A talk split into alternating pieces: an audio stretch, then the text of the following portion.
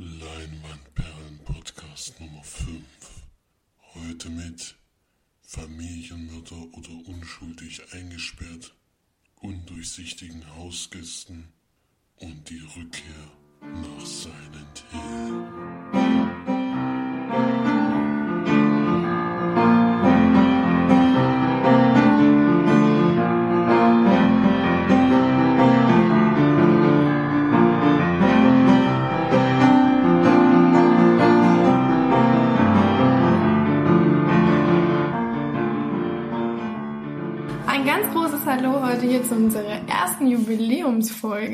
Heute sind wir zum fünften Mal zusammengekommen und diesmal sogar auch im Reellen. Wir sind nämlich heute mal beieinander bei meinem Bruder. Und genau, sind aber wieder das normale Team. Flori Hallo. und Felix Grüße. und ich wieder die Marge. Und wir machen aber alles wieder so wie immer. Felix fängt wieder an mit den Filmstarts. Genau, denn diese Woche läuft an. Poltergeist zum Beispiel, der größte Neustart diese Woche. Mit Sam Rockwell in der Hauptrolle. Eine Familie zieht in einen neuen Ort, in ein neues Haus. Und dort spukt es aber anscheinend. Und jetzt muss die Familie damit zurechtkommen. Das ist ein Remake von einem sehr alten Film, den wahrscheinlich jeder schon kennt. Hoffentlich jeder schon kennt. Jeder echte Horrorfilm-Fan kennt den hoffentlich. Ja, und der Trailer sah für uns jetzt ein bisschen mittelmäßig aus, aber vielleicht seht ihr den ja am Montag in der Sneak und dann können wir vielleicht genau auch drüber sprechen. Das wäre gut. Dann haben wir noch San Andreas mit Dwayne The Rock Johnson in der Hauptrolle, der wohl äh, mit einem Hubschrauber unterwegs ist als Rettungsassistent, wo ein großes Erdbeben in Kalifornien ausbricht. Und äh, wie man nun mit der Situation zurechtkommt, wird man dann mit dem besten Hauptdarsteller aller Zeiten miterleben dürfen. Als drittes, was wir noch rausgesucht haben, weil Ryan Gosling die Regie geführt hat, ist Lost River. Eine Frau, die Geldsorgen hat, driftet ein bisschen in dunkles Milieu ab und was da alles so passiert, was sich der Ryan da alles ausgedacht hat, werden wir uns sicherlich bei Gelegenheit mal anschauen. Genau, wir sind alle auch ziemlich gespannt drauf, weil wir Ryan Gosling das ja mögen. Vor- Eben können wir ja natürlich nur als Schauspieler, aber Der macht ja fast nur gute Filme. Also, Genau. Das kann man schon so sagen. Bei uns im Drive ist natürlich sehr beliebt. Bei uns. und ähm, Lars und die Frauen, das ist ja so ein kleiner Film. Falls ihr die noch nicht kennt, schaltet ruhig mal an. Macht ihn ruhig mal an, meine ich. Der macht Spaß. Der macht viel Spaß. Und der ist auch wirklich ganz toll gedreht auch und gespielt. Genau, dann macht nämlich der Florian jetzt auch gleich weiter mit den Filmcharts diese Woche. Ja, in dieser Woche mal ganz schöne Verschiebungen, nämlich drei Neueinsteiger.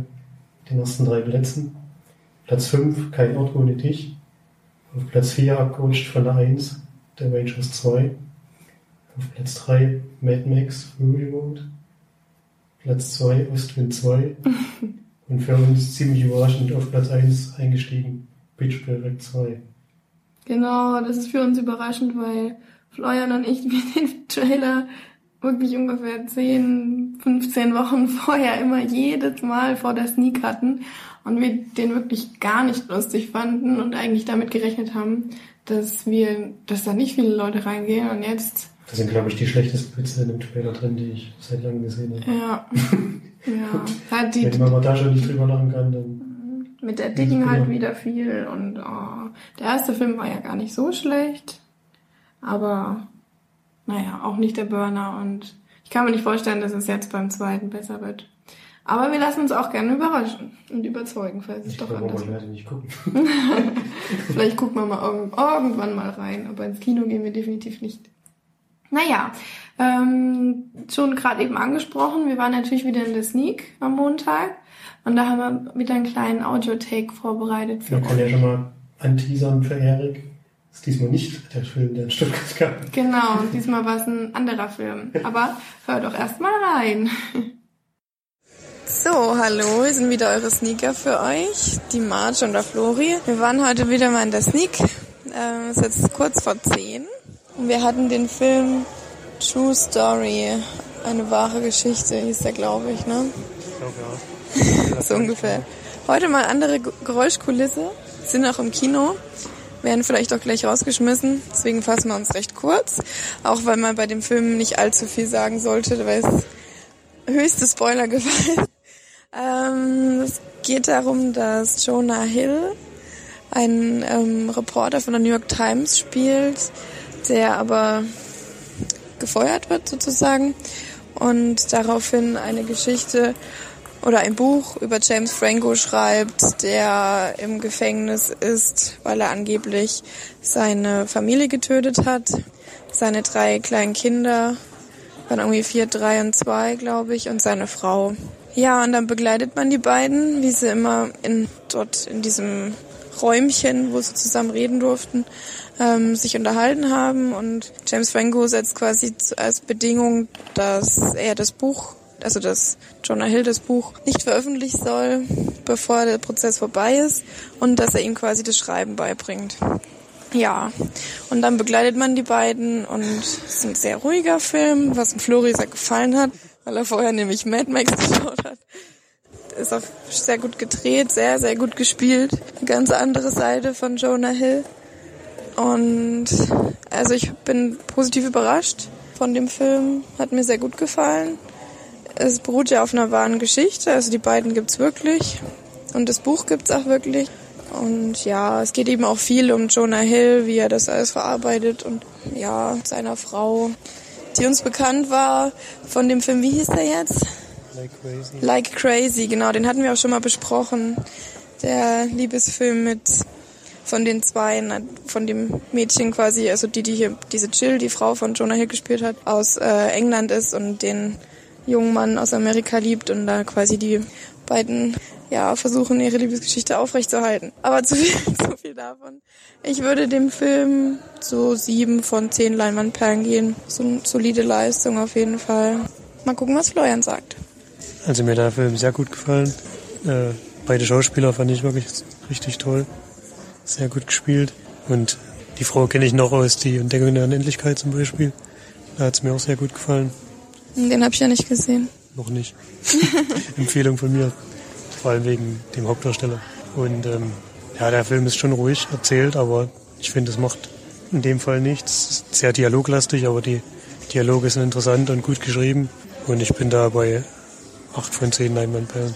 Also es hat uns beide auch sehr an Capote erinnert. Auch ein sehr, sehr guter Film, finde ich aber bedeutend besser als den hier jetzt. Der ist mit Philip Seymour Hoffman. ähm, den solltet ihr euch auf jeden Fall auch mal angucken. Da gibt's auch bald noch mal eine Rezession von. Ja, noch eine...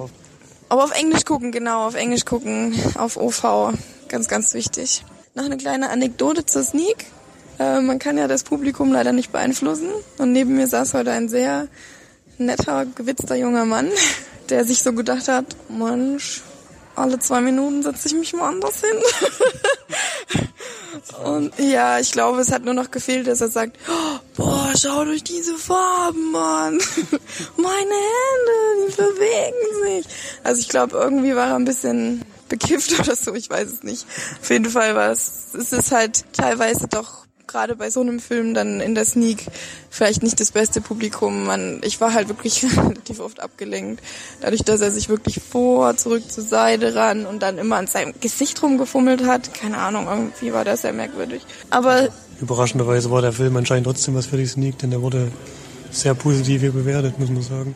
Was Genau. Überrascht hat eigentlich bei so einem ruhigen Film. Überdurchschnittlich viele in dem lachenden Smiley drinne. Dann kam Mittel und glaub nur zwei bei schlecht. Ähm, ja, gut, das war's dann erstmal von uns, glaube ich, oder? Ja. Und dann hören wir uns gleich wieder oder in dem weiteren Podcast. Tschüss. Tschüss. Das war's zur Sneak. Wir haben leider den verkehrten Titel gesagt. Das merkt man sich manchmal nicht so gut, wenn man den gerade erst gesehen hat. Ähm, der heißt True Story Spiel um Macht. Ja, das war es eigentlich dazu. Vor der Sneak war der Flori aber noch in, in einem Film, in einem Kino. Er hat nämlich ein Double Feature gemacht und mal gucken, was er geschaut hat. Ja, ich habe mir Mad Max angesehen, den Film, den Felix letzte Woche schon besprochen hat. Brauche ich ja zumindest halt jetzt nicht so viel zu sagen.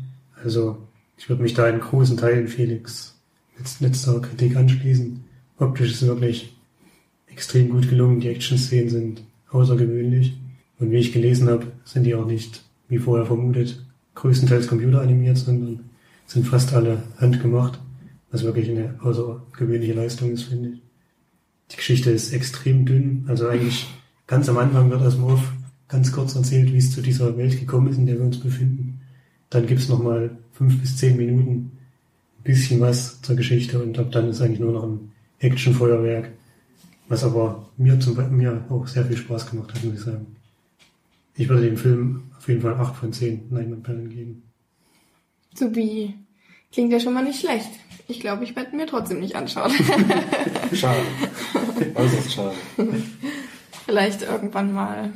Man muss den Film halt so nehmen, wie er ist. Das ist, ist kein Film, der mit einer tiefen Grundgeschichte überzeugen will. Ja, das brauche ich auch nicht immer, aber das, der Trailer hat schon überhaupt nicht meins getroffen und dann, ich weiß nicht, ich bin so hin und her ge, gespaltet, Es weil, gibt ein paar Szenen, da bin ich mir sicher, die werden dir gefallen. Es gibt aber auch viele, wo ich denke, das gefällt dir wahrscheinlich wirklich nicht. na, ich denke, so einen Film müsste man doch eher im Kino sehen, oder? Ja, zu 100 Prozent ja. Also zu Hause wird sich der wahrscheinlich nicht so richtig lohnen. Vor allem der 3D-Effekt hat er ja ganz gut gefallen und äh, dieser Sound in dem Film kommt natürlich im Kino noch ein bisschen besser rüber. Der war bei uns aber extrem laut. Das war schon Ja. an der Grenze. Also so. bei mir war es auch so laut, dass mich bald aus dem Kinosessel gepfiffen hat. Also das ist wirklich äh, erstaunlich. Hm, naja, mal schauen. Aber ich bin irgendwie so ein bisschen dagegen, dafür Geld auszugeben. Aber mal gucken. Naja, wir haben auf jeden Fall Geld ausgegeben für Blu-rays. Zumindest der Felix. Der hat nämlich ein paar wieder angeguckt. Ähm, unter anderem Guardians of the Galaxy. Den haben wir, Flori und ich, in der Sneak gehabt. Einer der Blockbuster, den wir in der Sneak hatten, wo wir uns wirklich wahnsinnig gefreut haben. Zum Glück auch ohne 3D, weil wir ja nicht so die 3D-Fans sind. Und wir haben ihn ja schon ähm, bewertet. Na, damals, aber nicht im Podcast. Noch nicht im Podcast, ja. Wir fanden ihn auf jeden Fall gut. Ähm, mal gucken, was Felix sagt. Ja, bei mir war es ja auch nicht die erste Sichtung, sondern schon die zweite. Ich hatte damals auch im Kino geguckt und hatte jetzt aber ihn mal auf die Leihliste getan, um auch mal ein paar Extras zu schauen. Und habe aber natürlich den Film vorher nochmal angeguckt, teilweise auch mit Audiokommentar des Regisseurs. Also ich finde, dass der Film einer der besseren Marvel-Filme ist, der einfach deutlich witziger ist als die anderen Filme. Ich meine, ich mag auch die, die Iron Man Filme oder die Avengers Filme so einigermaßen, aber das äh, hat ein bisschen herausgestochen jetzt mal. Es scheint irgendwie eine Zusammenführung an irgendeinem Punkt mal zu geben, weil der neue Avengers Film hat ja wohl dann was mit dem Ende von den Guard Guardians of the Galaxy zu tun. Zur Geschichte will ich eigentlich gar nicht viel verlieren, weil da wird sicherlich alles schon gehört haben oder gesehen haben. Die Leute werden zusammengeführt und äh, bilden eine amüsante Gruppe und müssen den großen Bösen wieder mal besiegen, der in dem Fall dessen Namen leider mir gerade entfallen ist. Ist ja nicht so wichtig. Und ob sie das schaffen oder nicht, das kann man natürlich sich selber überlegen oder denken vielleicht. Aber die Zusammenstellung und die Umsetzung fand ich sehr gut gelungen und das kann man auch dann zu den Extras sagen. Die sind zwar relativ kurz ausgefallen, also es gibt ein fast halbstündiges Making-of, was sehr schön gestaltet ist. Also es werden kleine Featurettes zusammengeführt von, von Make-up und Regiearbeit und Vorstellung der einzelnen Charaktere.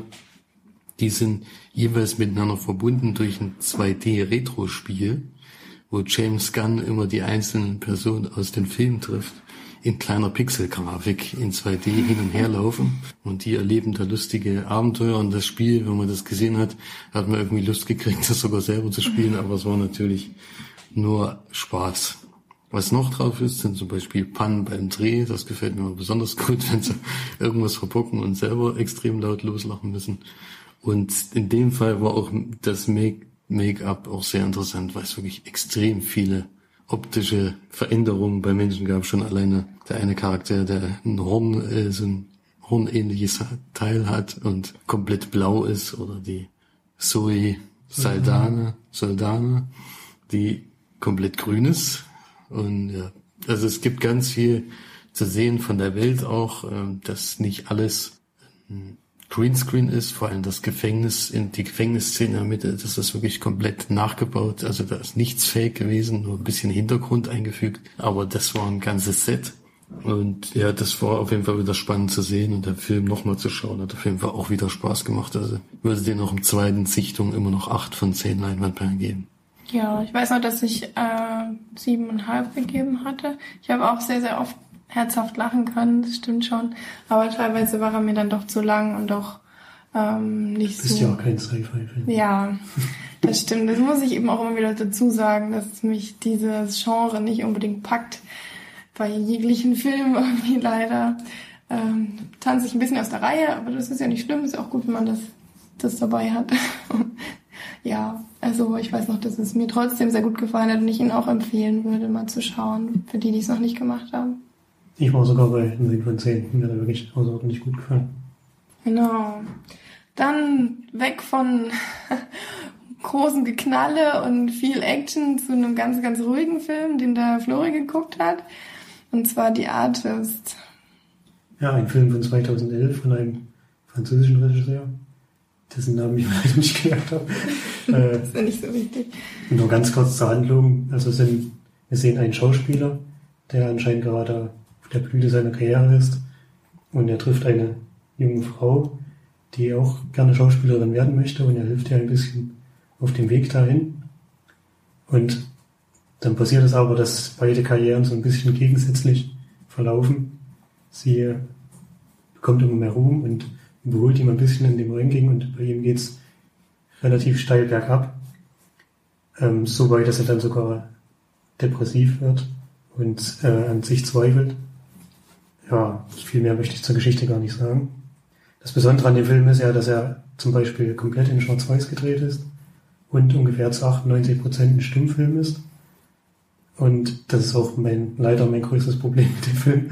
Ich, ich hatte wirklich sehr große Mühe, da zu folgen und dazu einen Zugang zu finden. Leider muss ich sagen, weil es ist eigentlich ein tolles Experiment, was aber bei mir so nicht angekommen ist. Was schön ist die Musik, weil natürlich über die Musik sehr viel versucht wird, die Geschichte zu erzählen und voranzutreiben. Und die Mimik und Gestik der Schauspieler. Ist ja klar, bei einem Stummfilm hat man ja keine anderen Möglichkeiten da, was zu machen. Das ist positiv hervorzuheben. Trotzdem war für mich der Film halt schwer zu anzuschauen, muss man schon wirklich so sagen. Deswegen kann ich da auch bloß vier von zehn Leinwandperlen geben, leider.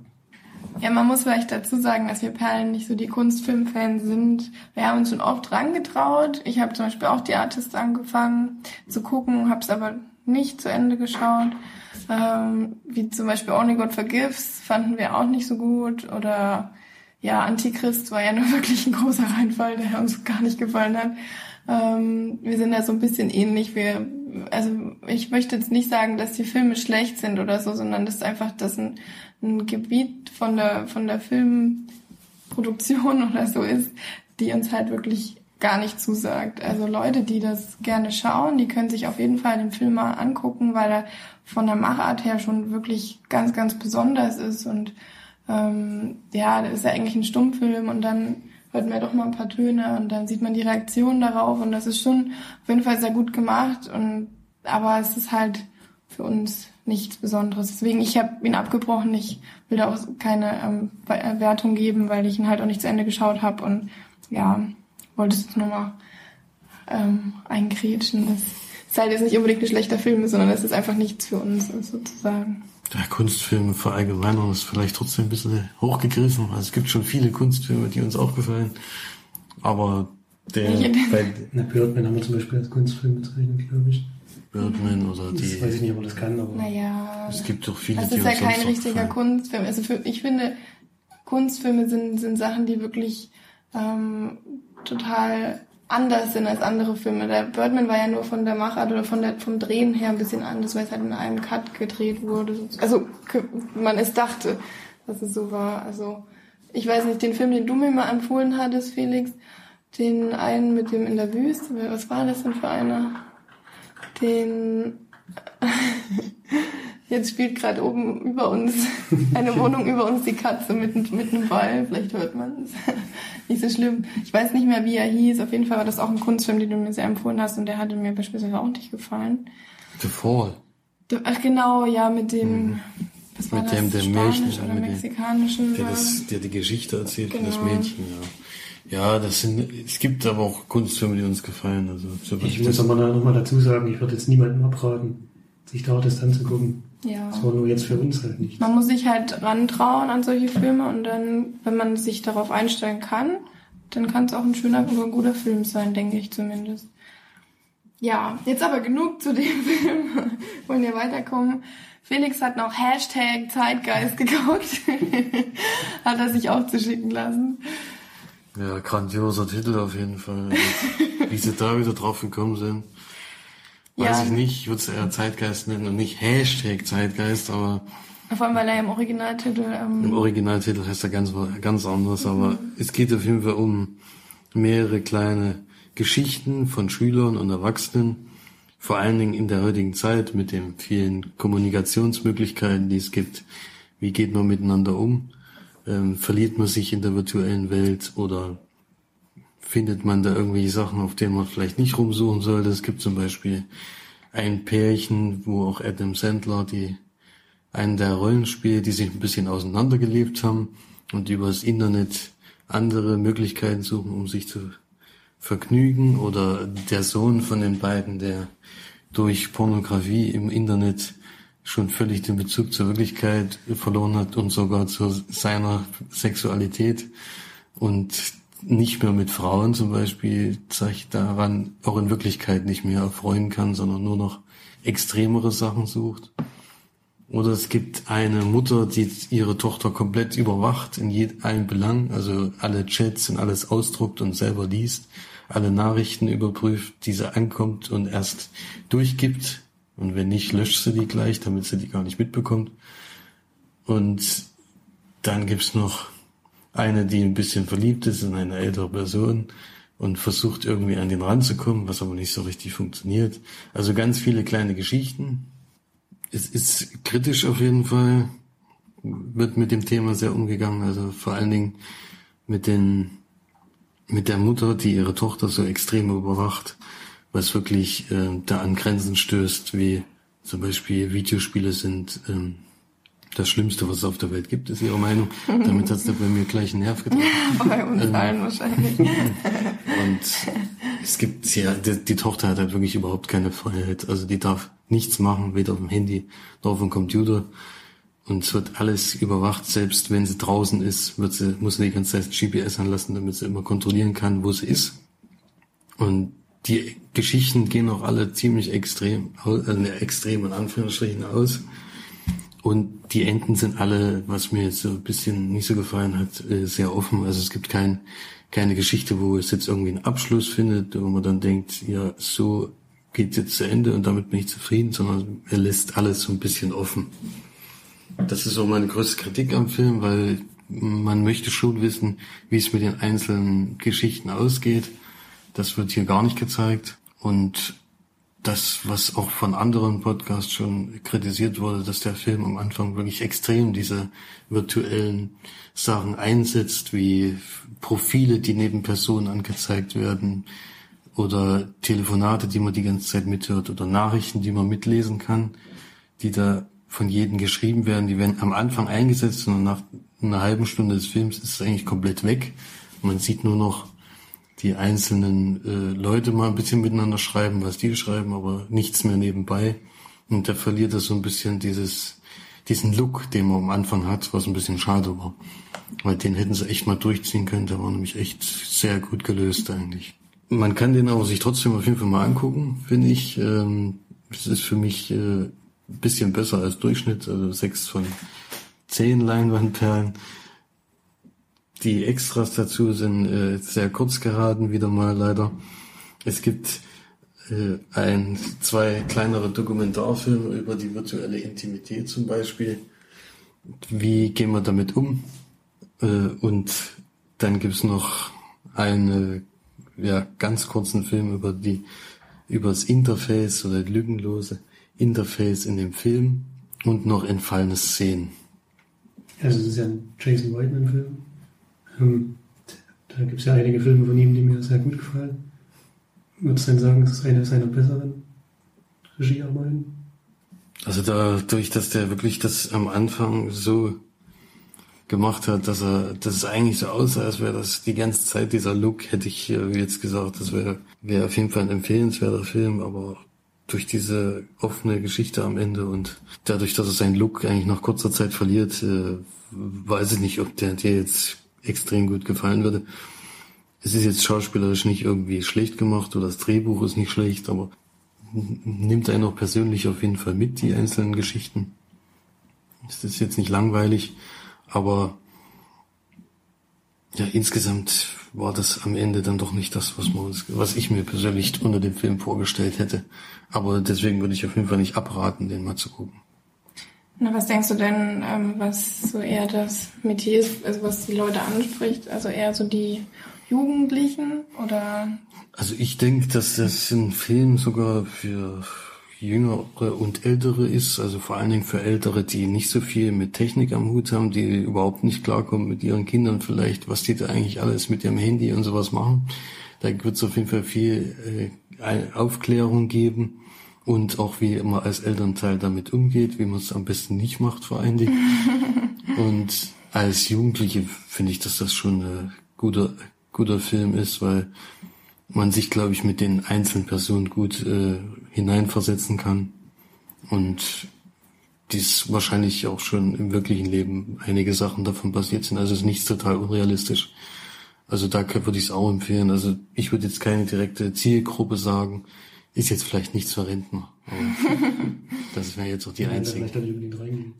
Naja, der, der junge Mann, der bei der Sneak vor uns, der war bei Halbe Brüder drinnen. so ein kleiner OP ganz alleine in der Sneak. Ach nee, vor der Sneak im Kino.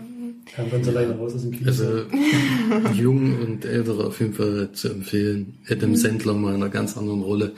Überhaupt nicht witzig und er will auch gar nicht witzig sein mhm. in dem Film, sonst will er witzig sein, ist es aber nicht. Und das ist schon mal positiv. Das, das würde ich auf jeden Fall herausheben. Und auch die jungen Schauspieler. Dann mache ich jetzt mal weiter mit Zeiten des Aufruhrs. Da werde ich mich jetzt aber kurz halten. Das ist ein Film, der mir von Netflix vorgeschlagen wurde. Weiß gar nicht warum. äh, mit Kate Winslet und Leonardo DiCaprio. Die beiden spielen da ein Ehepaar oder beziehungsweise die finden sich erst in dem Film und heiraten und äh, Kate Winslet ist aber eine gescheiterte Schauspielerin und Leonardo DiCaprio äh, arbeitet in einem großen Konzern, Nox nennt sich das, und ähm, ist aber auch nicht zufrieden mit und weiß eigentlich nicht, was er, was er in seinem Leben möchte und erreichen will. Haben aber schon zwei Kinder und ja, streiten sich eben nur noch und haben kaum noch Harmonie in der Ehe. Der Film spielt auch in den 50er, 60er Jahren, glaube ich, ich weiß nicht mehr ganz genau. Ähm, auf jeden Fall nicht in der Gegenwart. Ähm, und dann kommen sie eben beide auf die Idee, dass sie doch nach Frankreich auswandern sollten. Ja, und die, naja, wie soll man sagen, die Steine, die ihnen da in den Weg gelegt werden, die werden dann da eben thematisiert und was alles noch so drumherum passiert. Ähm, ja, es ist auf jeden Fall ein Film, der zwei Stunden geht und wo man es auch extrem merkt, dass der zwei Stunden geht. Er ist wirklich ganz langsam erzählt und dann sieht man sie wieder streiten und dann versöhnen sie sich wieder und dann sieht man sie wieder streiten und versöhnen sie sich wieder und dann oh, streiten sie sich wieder. Was für eine Überraschung. Und sind eigentlich überhaupt nicht glücklich miteinander und dann wird es alles nur noch irgendwie nur noch immer dasselbe und immer vor und zurück und ja, das irgendwie hat er mich überhaupt nicht gepackt. Wirklich gar nicht. Ich habe ihn aber komischerweise bis zum Schluss angeguckt. Ich weiß gar nicht warum. Ähm, ja, mir ging es nicht so gut und ich wollte, glaube ich, einfach einen Film schauen und mich ablenken lassen. Ja, naja. Auf jeden Fall keine Sehempfehlung für mich, weil von mir, für euch alle da draußen. ähm, von mir gibt's da drei von zehn Leinwandperlen. Das ist ja ganz schön hartes Urteil, wenn gar keiner sehen soll. Die Schauspieler waren also auch nicht überzeugend. Ne? Nee, nee, gar nicht. Also ich finde ja sowieso, dass Kate Winslet nicht unbedingt die beste Schauspielerin ist, die es gibt. Ähm, und Leonardo DiCaprio, ja, der kann sich da auch nicht so ausleben, finde ich, weil er halt einfach diese, diese Rolle spielt ähm, von diesem unzufriedenen, mürrischen ja, zuerst emotionslosen und später dann sehr sensiblen Mann. Komischerweise ändert er sich da sehr. Ähm, ja, also ich weiß nicht, es geht einfach auch viel zu lange und wenn er kürzer wäre, wäre er vielleicht interessanter und wenn er schneller auf den Punkt kommen würde, wäre es vielleicht ein bisschen besser, aber so wüsste ich nicht, wem ich das empfehlen soll. Schade. Jetzt ist es ja nur Leo und Kate. Das Die Rückkehr Traumpaar. sozusagen. Die Traumpaar von Titanic. Ähm, Gibt es denn noch andere Schauspieler, die man kennt in dem Film? Ja, gibt's auf jeden Fall. Da gibt's die, ähm, die, die, die, ähm, wie sagt man zu den Leuten, die Häuser verkaufen? Makler. Die Makler, genau, die Maklerin, die das, die das Haus verkauft, die kennt man auf jeden Fall. Die ist ähm, so eine, die spielt meistens in, in Nebenrollen. Ähm, da gucke ich jetzt aber ganz schnell. Zeit schinden, Zeit schinden. Zeit hin, erzählt mal schnell was Schönes, ein Witz oder so. genau, ähm, Kathy Bates, weiß nicht, ob so, man die, die, die, vom Gesicht her kennt man die auf jeden Fall. Und die Nachbarin, äh, Catherine Hahn, die kennt man auch von bestimmten Nebenrollen, ja.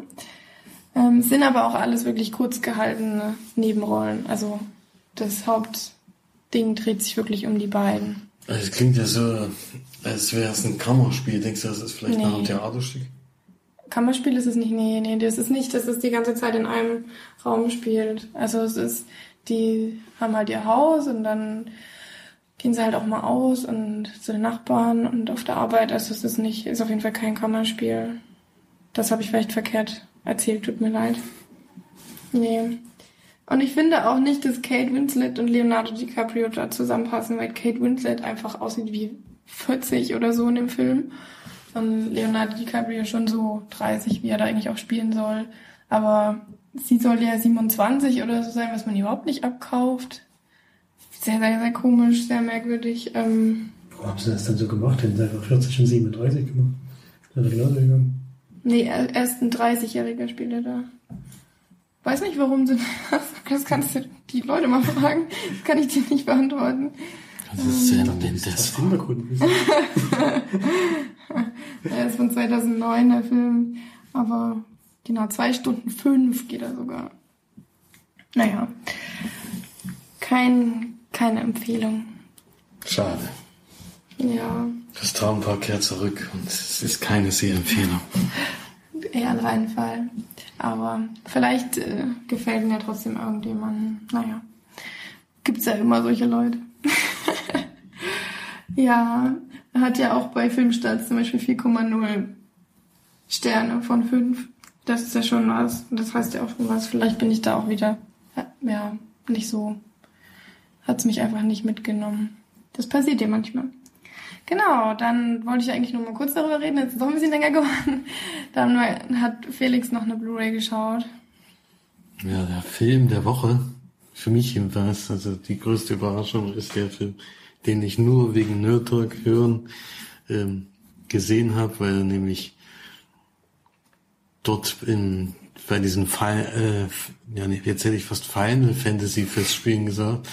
Final Fantasy ist natürlich ein Spiel. äh, Felix spielt die ganze Zeit Final Fantasy. Hat nur noch Final Fantasy im Kopf. Final Es ist Fantasy, wirklich Final schwierig, Fantasy. schwierig davon wegzukommen, weil es wirklich immer noch überragend ist, aber es sind natürlich die Fantasy Film Festspiele, die in Berlin waren jedenfalls ein ähnliches äh, Festival anscheinend, was jetzt nicht genauso heißt und da war ja Lars und Phil dabei gewesen und die hatten einen Film wieder mal empfohlen, der jetzt gerade auch auf Blu-ray erschienen ist, der ist ja leider wieder gar nicht ins Kino gekommen, der heißt The Guest und es ist jedenfalls ein äh, junger Mann, der in eine Stadt kommt und eine Familie besucht und sich als Freund des Sohnes ausgibt, der in, im Krieg gefallen ist und er war in seiner Einheit und er hatte ihm versprochen, nochmal nach Hause zu kommen zu ihm und mit den, den Leuten zu helfen und aber auch noch über ihn zu erzählen, wie, wie das war in dem Krieg und wie er sich da mit ihnen angefreundet hat. Jetzt ist er mit der Zeit so, also er ist extrem hilfsbereit und hilft den Sohn und der Tochter und allen und ist wirklich total nett. Und irgendwie kommt es einem aber immer ein bisschen komisch vor und mit der Zeit stellt sich so ein bisschen heraus, irgendwas stimmt mit dem vielleicht doch nicht so ganz und dann stellen sie auch Nachforschung an und es wird immer ein bisschen verzwickter. Und, aber mehr möchte ich dazu gar nicht sagen. Die Geschichte ist auch sehr einfach gehalten, also da gibt's jetzt keine besondere Überraschung, aber bei dem Film ist es wirklich so, dass, dass ähm, es manchmal gar nicht die Story ist, die entscheidet über einen Film, sondern vor allen Dingen die Machart und die Musik und die, die einzelnen Einstellungen, wie die gemacht sind, wirklich, sind wirklich herausragend, vor allem für so eine kleine Produktion. Es gibt jetzt keine bekannten, also es gibt zwei Nebenrollen, die man in, aus anderen Filmen aus Nebenrollen kennt, aber die Schauspieler sind trotzdem ganz okay. Man merkt zwar, dass die jetzt nicht die größten sind, aber immer noch erträglich auf jeden Fall. Und insgesamt ist der Film, also es ist so, erinnert so ein bisschen an Drive, vor allen Dingen wegen der Musik, mit 80er Jahres Musik und es gibt ganz tolle, vor allem die Endszene ist echt gut gemacht und den Film würde ich auf jeden Fall empfehlen. Es ist allerdings ein 18er, also kann den wahrscheinlich noch nicht jeder gucken, aber ich äh, würde auf jeden Fall empfehlen, auch die Blu-ray zu kaufen, auch wenn die Extras nicht so herausragend sind, aber es ist lustig, vor allem die Outtakes sollte man sich ganz dringend angucken. Dann gibt's noch ein paar Extended-Szenen und ein paar Deleted Scenes zu sehen, was ja immer ein bisschen langweilig ist. Und man kann aber auch den ganzen Film nochmal schauen mit Audiokommentar. Ja, also ich da das der Film der Woche ist, kann man schon raushören, dass wenn Guardians, die, auf die Guardians of the Galaxy 8 von 10 hat. Guardians of the Galaxy. Guardians. dann äh, müsste der ja höher eingestuft werden und da würde ich sogar mal 9 von 10 geben, oh. was für so einen kleinen Film echt eine große Überraschung ist und das ist aber damals im Nerd Talk auch schon so gut angekommen. Die haben sogar 10 von 10 gegeben. Also gibt ja vielleicht noch ein, zwei Punkte, die ich noch ein bisschen anders gemacht hätte, aber es ist auf jeden Fall eine absolute Sehempfehlung für jeden, der gerne so 80er Jahre Thriller guckt und die Machart schon ein bisschen kennt und auch nichts gegen eine hanebüchene, übertriebene Story hat und auf lustige Musik steht und tolle Einstellung. Also von mir eine absolute Sehempfehlung. Klingt ja schon mal sehr, sehr gut.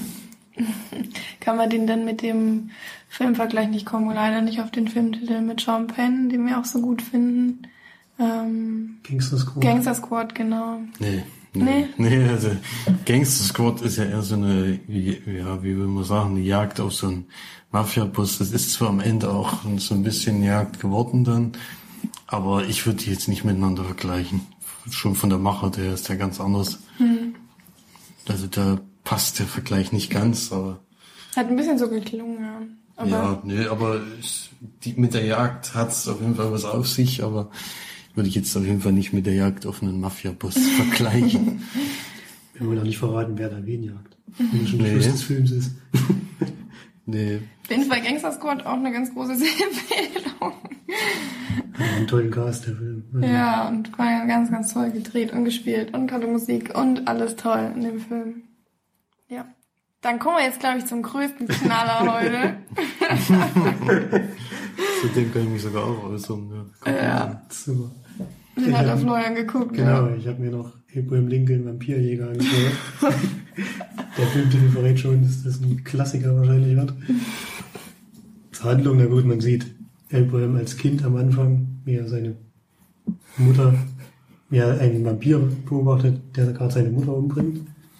Und er schwört natürlich Rache. Kann man sich ja gut vorstellen. Das ist aber ein knaller Einstieg, ey. Kennt man auch gar nicht von anderen nein, Filmen. Nee, ist ganz was Neues. Dann sieht man ihn, ich würde sagen, als jungen Erwachsenen. Und er hat sich jetzt vorgenommen, halt gegen diesen Vampir. Er weiß, glaube ich, noch gar nicht, dass es ein Vampir ist. Aber er will auf jeden Fall gegen diese Person vorgehen und macht das auch. Aber da halt total kampfunerfahren ist und gar nicht weiß, wie er den jetzt überhaupt bekämpfen soll, ist er natürlich völlig unterlegen. Und ist auch kurz davor, dass ihn der Vampir umbringt. Dann kommt ihm aber jemand zur Hilfe, ein weiterer Vampirjäger. Leider habe ich den Namen vergessen, ist aber eigentlich egal. Und ja. hilft ihm halt dabei, diesen zumindest in die Flucht zu schlagen. Also am Leben ist er noch, aber er kann ihn zumindest in die Flucht schlagen. Und dann geht er bei diesem weiteren Vampirjäger halt in die Lehre, sozusagen. Und bekommt die Fähigkeiten, bekommt die Fähigkeiten, äh, auch so eine Jagd erfolgreich durchzuführen. Klingt auf jeden Fall schon mal nach einem absoluten Knaller. Ja. Dann kann man vielleicht auch sagen, er wird dann in so eine Stadt geschickt, wo er einzelne Aufgaben so durchführen soll und einzelne gefährliche Vampire schon mal als Übung sozusagen umbringen darf. Und das zeigt der Film dann eine längere Zeit. Und dann passieren noch ein paar andere Dinge. Die verrate ich aber jetzt noch nicht. äh, ja, na gut, das ist eine Verfilmung von einem Comic und das sieht man auch. Sehr bunt, äh, grelle Farben, äh, hanebüchend bis sonst wohin. Immerhin werden noch ein paar äh, historische Sachen kommen zumindest vor. Zum Beispiel wird er wirklich ein Anwalt und geht auch gegen die äh, Verfolgung des Sklaven vor, so wie es ja auch wirklich war. Und es geht zum, also zum Schluss nicht, aber es geht auch entfernt um die Schlacht von Gettysburg am Ende dann. Ja, na wie gesagt, man muss sich schon auf so einen Film gut einstellen können, weil es ist schon. Manche Action-Szenen sehen nicht schlecht aus, sage ich mal. Alles CGI sieht man auch. Aber Das Witzige ist, was ihr nicht mitbekommt, das, den leidenden Gesichtsausdruck von Felix die ganze Zeit, der den Film anscheinend auch gesehen hat. Felix hat ihn ich fand ihn nicht ganz so schlecht, ich bin da wie bei. Es ist ein bisschen bitter, dass man den genauso bewerten muss wie der Artist, weil der Artist wahrscheinlich ein viel besserer Film ist, der ihn halt nicht abgeholt hat. Aber hier bin ich eben auch bei vier von zehn Leinwandperlen. Viel zu hoch. Viel zu hoch. Pure Begeisterung bei Felix. Quatsch. Also ich habe noch nie so einen Quatsch gesehen wie da. Vor allem diese Vergleiche dann noch mit reellen Ereignissen, wo eigentlich das noch, warum der Ab unbedingt Abraham Lincoln auch noch sein musste, ist für mich auch nicht nachvollziehbar. Das ist für mich auch, ich kann das nicht verstehen, wie man auf ein, das überhaupt darauf kommt, so einen Comic zu zeichnen, wo Abraham Lincoln Vampire jagt und das auch noch bekannt wird. Also, Also manchmal sind die Wege irgendwie nicht äh, unergründlich. wirklich unergründlich in dem Fall.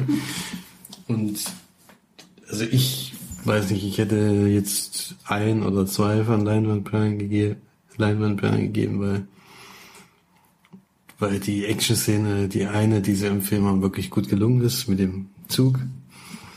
Hm, Ah, die mit den Pferden fand ich auch noch nicht so schön. Ja. Sieht man zwar ganz schön, dass, es, dass sie getrickst haben, aber das ist ja auch, Zu hat auch nicht höchst, höchst, höchst, höchste Budget wahrscheinlich gehabt. Film. Nee, nee, das auf keinen Fall, aber ist auf jeden Fall eine Comic-Verfilmung, die man sich sparen kann. Das kann man schon mal sagen. Das weiß man eigentlich auch, wenn man den Titel hört, aber naja gut, dann hat man Wenn halt, man Geschenk kriegt, hat man das halt was rumliegen auf Blu-ray, dann kann man sich das dann doch mal Wenn antun. man Geschenk kriegt, hat man nicht viel andere Möglichkeiten, das stimmt. Ja.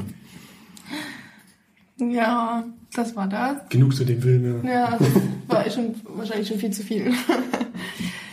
Die Entdeckung der Unendlichkeit, haben wir ja schon mal drüber gesprochen. Flori hat ihn ja schon mal in der, in der Sneak. Nie gehabt, ja. Genau. Und Felix hat ihn jetzt auch geguckt. Ja, nämlich am 5. Mai ist der auf Blu-ray erschienen und wurde mir glücklicherweise jetzt mal zugesandt.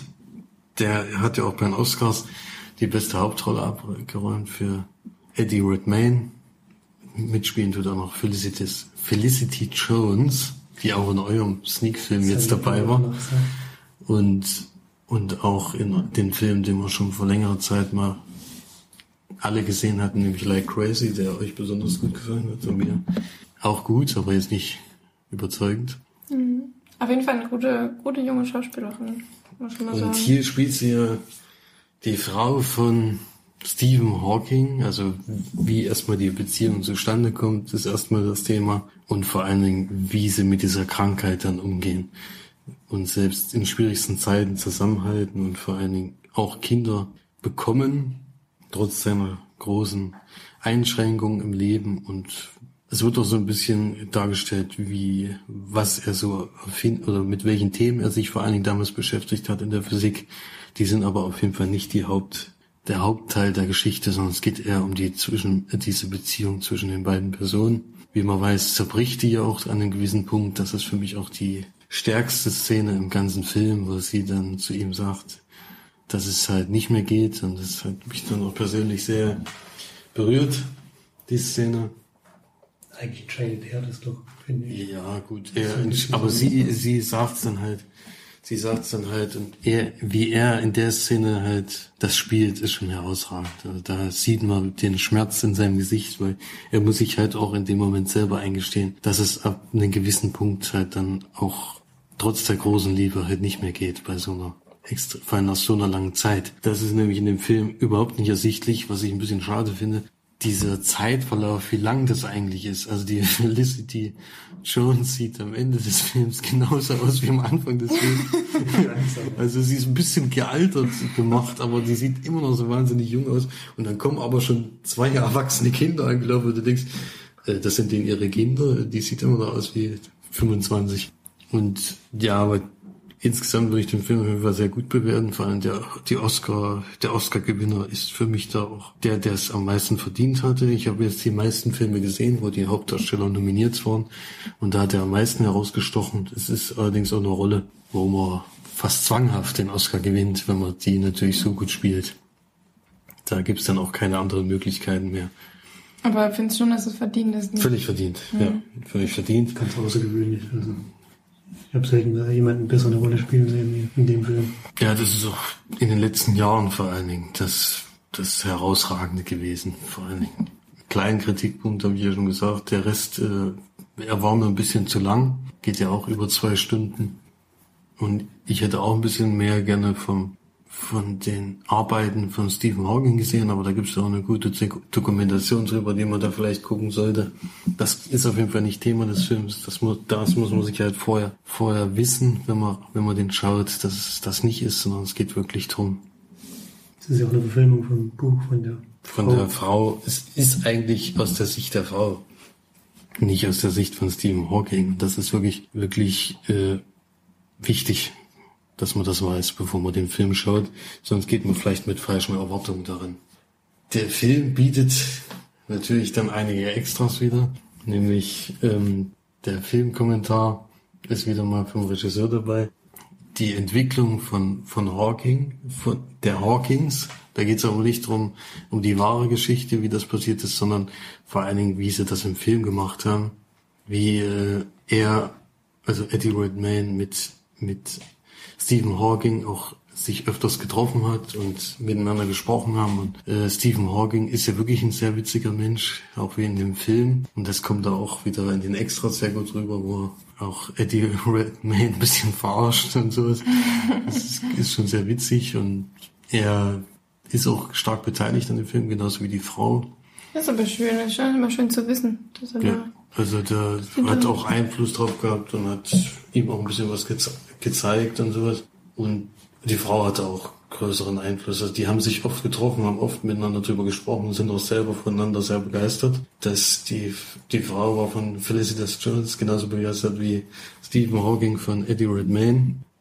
Und das geht so 20 Minuten ungefähr und das ist auf jeden Fall sehr interessant, vor allen Dingen, weil wirklich die wahren Personen mit reingenommen wurden. Und es gibt noch unveröffentlichte, Szenen, unveröffentlichte Szenen in dem Film, die aber, ja, wie immer halt, ich finde das auch ein bisschen langweilig, weil die da völlig zusammenhanglos sind. Man weiß zwar, wo die ungefähr eingesetzt werden müssen, müssten, aber das sind für mich keine großen Extras. Ist bisschen kurz wieder geraten. Ich hätte mir mehr gewünscht, aber vielleicht gibt's ja mal eine Bonus-Edition, wo es noch ein paar mehr Extras gibt. Punkte zu dem Film würde ich jetzt sagen, äh, sieben von zehn. Ich habe damals acht von zehn Einmalperlen gegeben. Ich möchte noch die Schlussszene ausheben, die mir auch wirklich richtig, richtig gut gefallen hat. Auch sehr berührend ist. Weiter machen wir jetzt mit einem Film, den ich mit jemandem im Teamspeak geguckt habe. Und zwar Silent Hill. Wird euch vielleicht was sagen? Das ist nämlich eigentlich ein Spiel gewesen und wurde ja dann verfilmt. Und eine der wenigen guten Spieleverfilmungen, muss man ja schon mal vorher sagen. Gedreht wurde von ähm, Christoph Gans, wenn er so ausgesprochen wird. ähm, ja, der hat jetzt nicht die besten anderen Filme gemacht, aber Silent Hill hat er auch nur den ersten Teil gedreht, der mir auch am besten gefällt. Ja, worum geht's? In dem Film ist es so, dass ähm, eine Mutter mit ihrer Tochter nach Silent Hill fährt, weil die Tochter immer von Silent Hill träumt und ähm, dann schlafwandelt und so weiter. Und die Mutter quasi rausfinden will, was die Tochter so nach Silent Hill zieht. Und dann haben sie einen Autounfall und die Mutter befindet sich dann quasi in einer anderen Welt Und da ist es eben so, dass dort sehr alles nebelverhangen ist und dass es Asche regnet sozusagen. Und dann immer wenn eine Sirene kommt, dann wird es ganz, ganz dunkel. Man sieht nichts mehr und dann kommt quasi das Böse.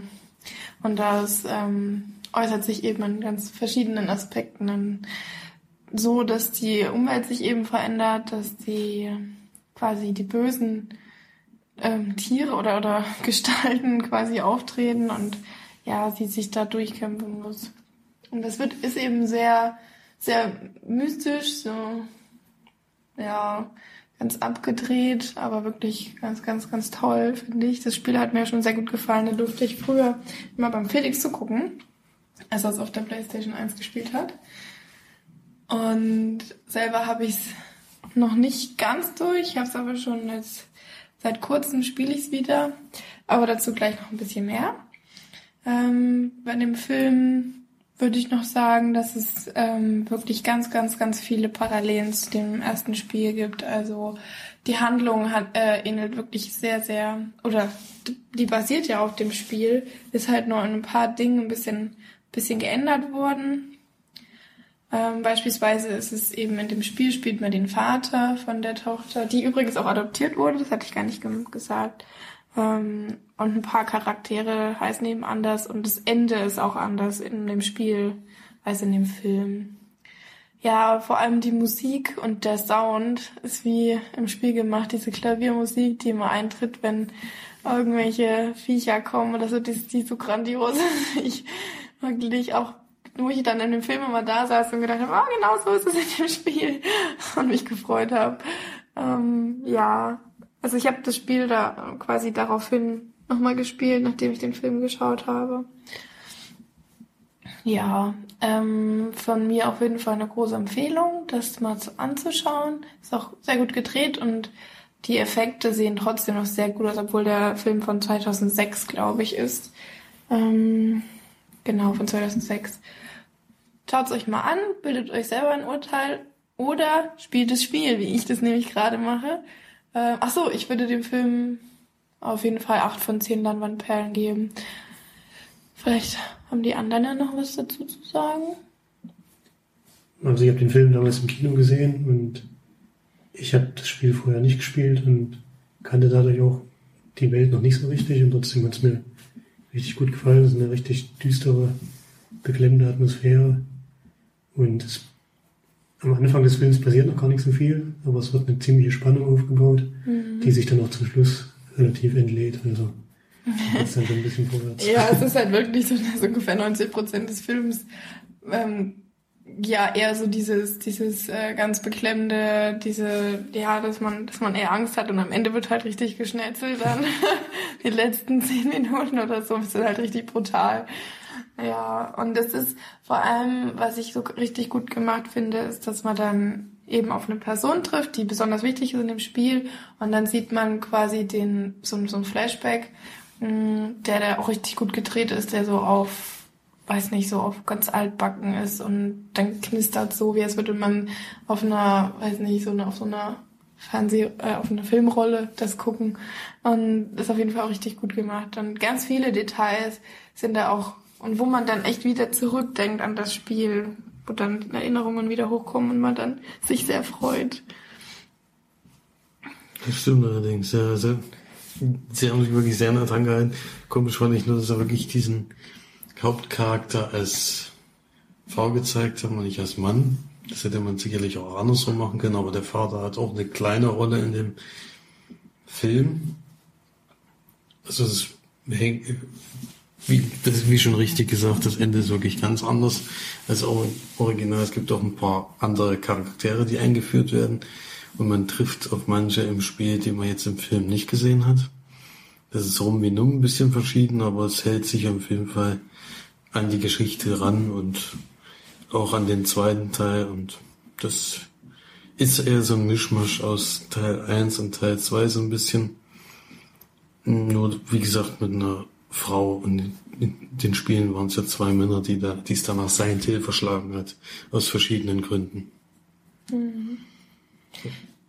Genau, zu dem Spiel sage ich jetzt nur ein bisschen was. Ähm, Habe ich jetzt ja wieder relativ weit versucht zu spielen. Es ist halt ich habe eben auf meiner PlayStation 3 habe ich dann die, die PlayStation 1 Spiele und dann mit der Panzersteuerung erstmal wieder zurechtzukommen, ist halt auch erstmal echt ein Akt.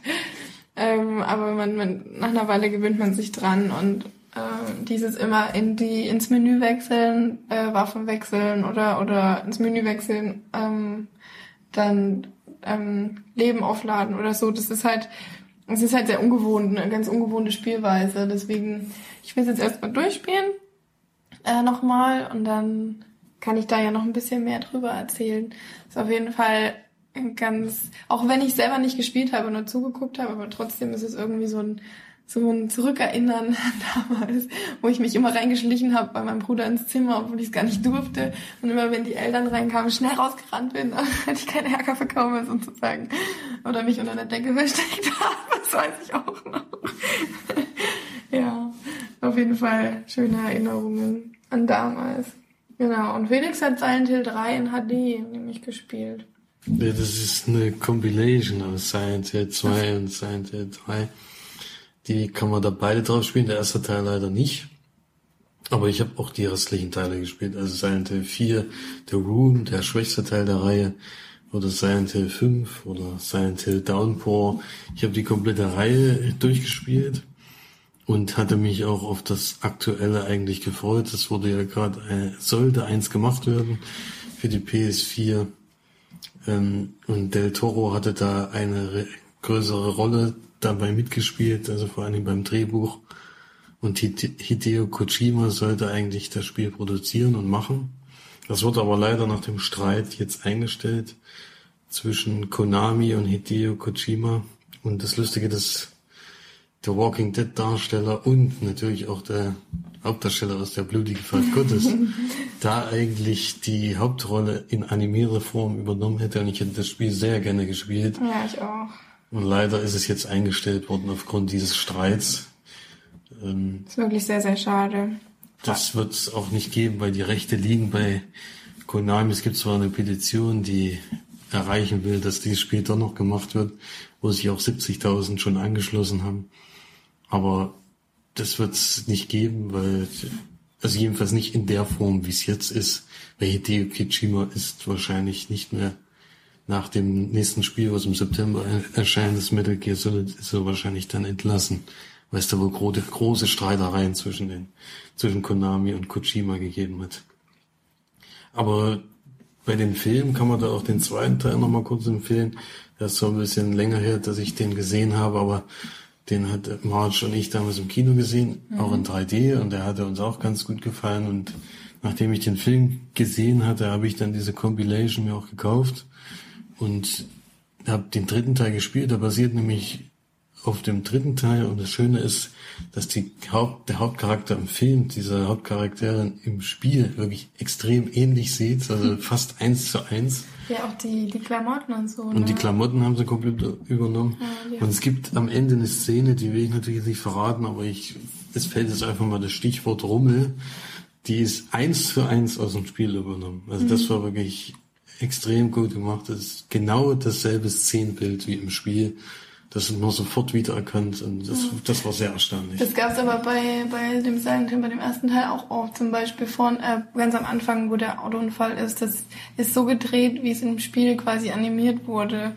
Und das ist echt, also auch solche Details zu achten, das ist das, da merkt man, dass da wirklich Leute dahinter waren, die, denen das wichtig war, dass das, dass das Spiel oder dass der Film auch auch gut wird und dass, dass man da die Parallelen gut ziehen kann. Also man sieht halt wirklich so viel, ähm, was im Spiel gezeigt wird und auch andersrum. Meine, das Erstaunliche bei Silent Hill sind ja immer noch die Monster, die es mhm. zu bekämpfen gilt. Und da gibt's hier zum Beispiel im zweiten Teil auch einen Besuch von jemandem, der einem Spiel wirklich die Hölle heiß macht. Ähm, der wird da ganz am Ende erst eingesetzt, aber das war auch sehr schön, dass es sich da auch nicht komplett abgehoben haben von dem Ganzen. Es gibt zwar ein paar Monster, die es im Spiel nicht gibt, aber es gibt auch einige, die drin vorgekommen sind, auch Krankenschwestern zum mhm. Beispiel, die einen nicht besuchen sollten am liebsten. ja, also ich finde immer noch, dass das wirklich sehr nah am, am Spiel war, aber der zweite Teil war jetzt nicht so gut wie der erste. Das Ja, hat man, nee, glaube ich, damals nee. festgestellt. Aber war trotzdem, war trotzdem gut. Ja, Solide auf jeden Fall. genau. Genau, dann hat Felix nämlich noch ein Spiel, was er gerne besprechen möchte. Ja, jetzt, das ist jetzt nicht mehr aktuell oder neu, sondern das ist eine 2014er Edition von Rocksmith. Das gab es ja schon auf der PS3. Das wurde jetzt nochmal für die PS4 ein bisschen neu aufgelegt. Da ist aber jetzt nicht so viel geändert worden, sondern es ist einfach möglich, das jetzt auch auf der PS4 zu spielen. Und was bei Rocksmith der große Unterschied ist zu Guitar Hero oder Rockband, ist, dass man seine eigene reelle Gitarre anschließt und spielt und nicht mit irgendwelchen Plastikgitarren oder Plastikschlagzeugen oder sowas spielt. Und es gibt halt auch richtige Unterrichtsstunden, die man da absolvieren kann. Also es gibt nicht nur Lieder, die man nachspielt, sondern richtige Lektionen, wo man sich auch selber ein bisschen verbessern kann. Ich spiele ja schon länger Bassgitarre, aber viel selbst beigebracht und kann da jetzt noch ein bisschen was dazulernen. Und äh, das spiele ich jetzt seit längerer Zeit, was bei dem Spiel ein bisschen stört, ist, dass das Anschlagen und das Ankommen des Tons ein kleiner Unterschied ist von der Gitarre zum Fernseher. Das heißt, wenn man jetzt, So ein Delay oder was? ja, so ein, ja, ein Zeitsprung halt, Eine das ist- Verzögerung. so eine Verzögerung ist da drin. Und das macht es schwer, bei den Liedern halt mitzuspielen, weil du eigentlich eher anschlagen musst, damit der Ton dann da richtig gespielt wird. Und das ist sehr ungewohnt. Das macht es mir ein bisschen schwer. Ich hoffe, dass sie das vielleicht nochmal verbessern können oder sowas oder dass es da nochmal ein Update gibt. Aber ich weiß nicht, ob an dem Spiel überhaupt noch gearbeitet wird. Ist auf jeden Fall eine kleine Empfehlung für Gitarrenspieler und Bassgitarre gibt's da. Kann man am Anfang einstellen, ob man Akustikgitarre spielt, E-Gitarre oder E-Bass. Und die kann man jeweils an die Konsole anschließen über ein spezielles Kabel und kann dann direkt Lieder mitspielen oder halt, wie gesagt, Lektionen erteilen, äh, Lektionen lernen oder kleine äh, Arcade-Spiele mit der Gitarre zu spielen. Das muss man auch mit Anschlagen machen. Also das ist ganz witzig gemacht. Nicht ganz perfekt leider. Ich hätte es mir noch ein bisschen besser gewünscht, aber für Gitarrenspieler vielleicht mal was zum Reingucken. Dann kommen wir jetzt langsam zum Abschluss von unserem Podcast und zu der Rubrik, worauf wir schon alle sehnsüchtig gewartet haben, wie ich das weiß. Und zwar Margin Field wieder was. Mal gucken, ob ihr es erkennt.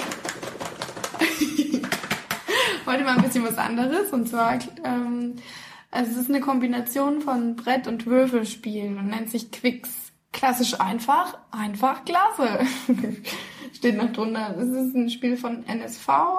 Ähm, für zwei bis vier Spieler acht und älter bitte und geht circa eine Viertelstunde. Also es ist ein kurzes Spiel und es macht uns sehr, sehr Spaß. Ähm, ist, was man braucht bei dem Spiel? Glück und Taktik. Mehr eigentlich nicht. Macht auf jeden Fall viel Spaß. Ähm, ihr wir verlinken es mal. Ähm, könnt ihr mal, könnt ihr mal drauf gucken und ist auf jeden Fall eine Empfehlung von uns.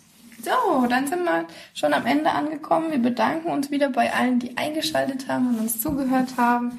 Äh, wir freuen uns wirklich immer wieder. Das ist kein Quatsch. ähm, genau, dann bedanken wir uns mal jetzt bei dem Napo, der jetzt ganz viel Zeit investiert hat, um das Design ein bisschen zu ändern. Das kommt nämlich auch bald, dass wir uns ein bisschen umgestalten auf der Seite. Dann gibt es dann viele neue Sachen zu entdecken. Und genau, dann wird sich jetzt bei uns im Team ein bisschen was ändern. Das wird, werdet ihr nicht so mitbekommen, aber einer verlässt uns quasi und dafür kommt aber ein anderer mit dazu, der sich so um die Seite mitkümmert. Wir wollen uns trotzdem ganz, ganz, ganz sehr bei dem bedanken, der die Seite quasi für uns überhaupt erst möglich gemacht haben. Ich nenne jetzt mal keinen Namen, aber derjenige weiß schon, wen ich meine. Ähm, ohne ihn wäre das ja alles nicht möglich gewesen mit unserem Podcast und alles und mit einem kleinen tränenden Auge verabschieden wir ihn jetzt hier quasi und ja, wir überreichen den metaphorischen Blumenstrauß, bedanken uns wirklich ganz sehr bei dir. So, na dann bis zum nächsten Mal. Schaltet beim nächsten Mal wieder ein, wenn es wieder heißt Leinwand Perlen Podcast Nummer 6. bis bald. Tschüss. Tschüss. Tschüss.